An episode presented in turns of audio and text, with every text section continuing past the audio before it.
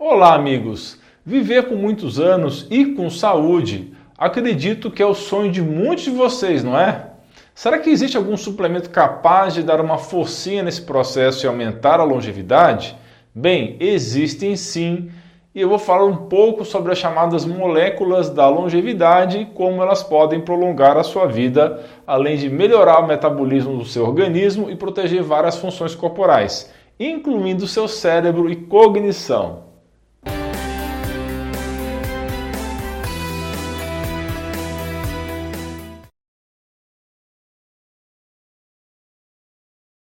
Pessoal, o estresse moderno e o estilo de vida sedentário são obstáculos para uma boa qualidade de vida e longevidade. Atualmente tem muita gente que consegue chegar além dos 75 anos de idade, mas infelizmente com uma qualidade de vida péssima, tomando muitos remédios e com vários problemas de saúde.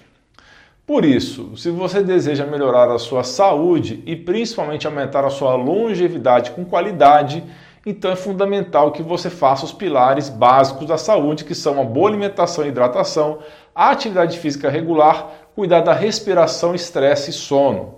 Com isso em mente, você também pode usar bons suplementos para auxiliar. Esse é o assunto do vídeo de hoje, as chamadas moléculas da longevidade, que são aquelas que podem beneficiar o organismo e prolongar a duração da vida. Claro, de nada adianta viver 100 anos e permanecer doente por muitos anos. Por isso a ideia é que esses suplementos também melhorem a sua qualidade de vida, assim como os pilares que eu mencionei antes, para que você atinja uma idade avançada com bastante saúde e vigor. Essas moléculas da longevidade podem ser encontradas tanto em suplementos quanto em medicamentos. Vou explicar primeiro essa diferença para vocês entenderem melhor os riscos e benefícios. Mas antes de compartilhar os suplementos e medicamentos com vocês, qual seria a diferença entre as drogas comerciais e os suplementos? Os medicamentos comerciais são desenvolvidos por indústrias que geralmente precisam provar primeiro que as moléculas não existem na natureza, ou seja, criaram uma patente lucrativa. Já os suplementos geralmente são vitaminas, minerais ou fitoterápicos que existem naturalmente apesar que alguns deles também podem ser sintetizados ou isolados em laboratório. Como o corpo usa essas vitaminas e minerais, a aceitação de suplementos geralmente é boa, mas sempre existem pessoas mais sensíveis nas quais temos que fazer ajustes de dose. Assim, a grande vantagem dos suplementos é que eles são mais bem tolerados, geralmente muito mais tolerados que as drogas comerciais, pois apresentam menos efeitos colaterais quando indicados corretamente e em suas formas mais eficientes e naturais. Bem, é importante que você saiba que as drogas também têm a sua utilidade, por isso é preciso sempre procurar um profissional da saúde para estabelecer uma linha de tratamento adequada. Mas, então, quais seriam as moléculas ou suplementos que poderiam ajudar a aumentar nosso tempo de vida? Vamos lá! O primeiro suplemento que quero discutir aqui é o NAD, ou dinucleotídeo de nicotinamida e adenina. Nome complicado, não é mesmo?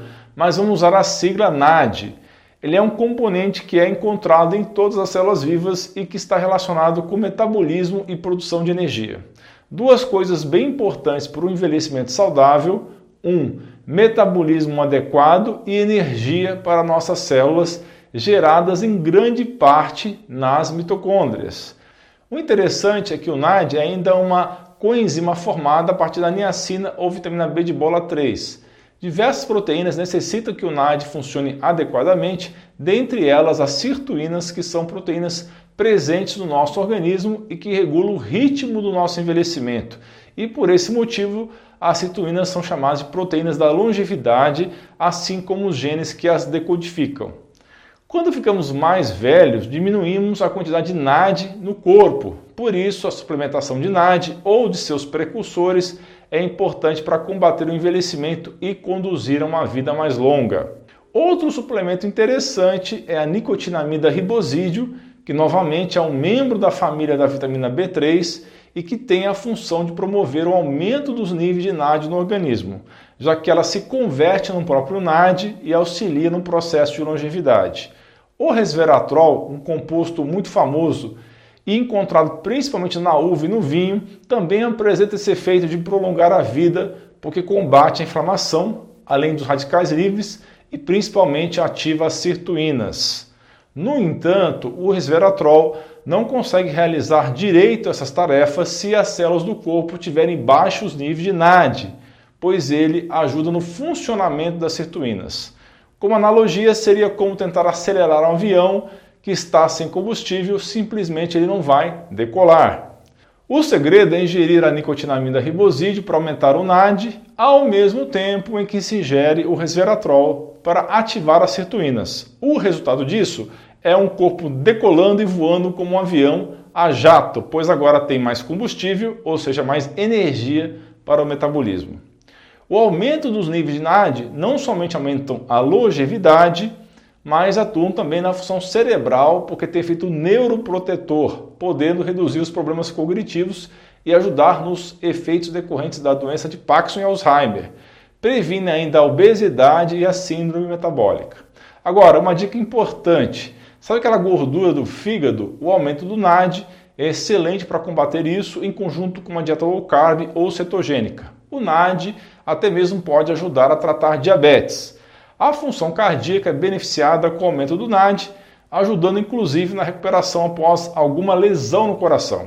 Outro suplemento relacionado ao aumento dos níveis de NAD é o NMN ou mononucleotídeo de nicotinamida, que também é derivado da vitamina B3 ou niacina. É outra molécula muito promissora para reduzir o processo de envelhecimento. O NMN combate ainda a obesidade, melhora a sensibilidade à insulina e reduz a expressão genética associada à idade. Entenda que tanto a nicotinamida ribosídeo como a nicotinamida mononucleotídeo têm a função de aumentar os níveis de NAD no organismo.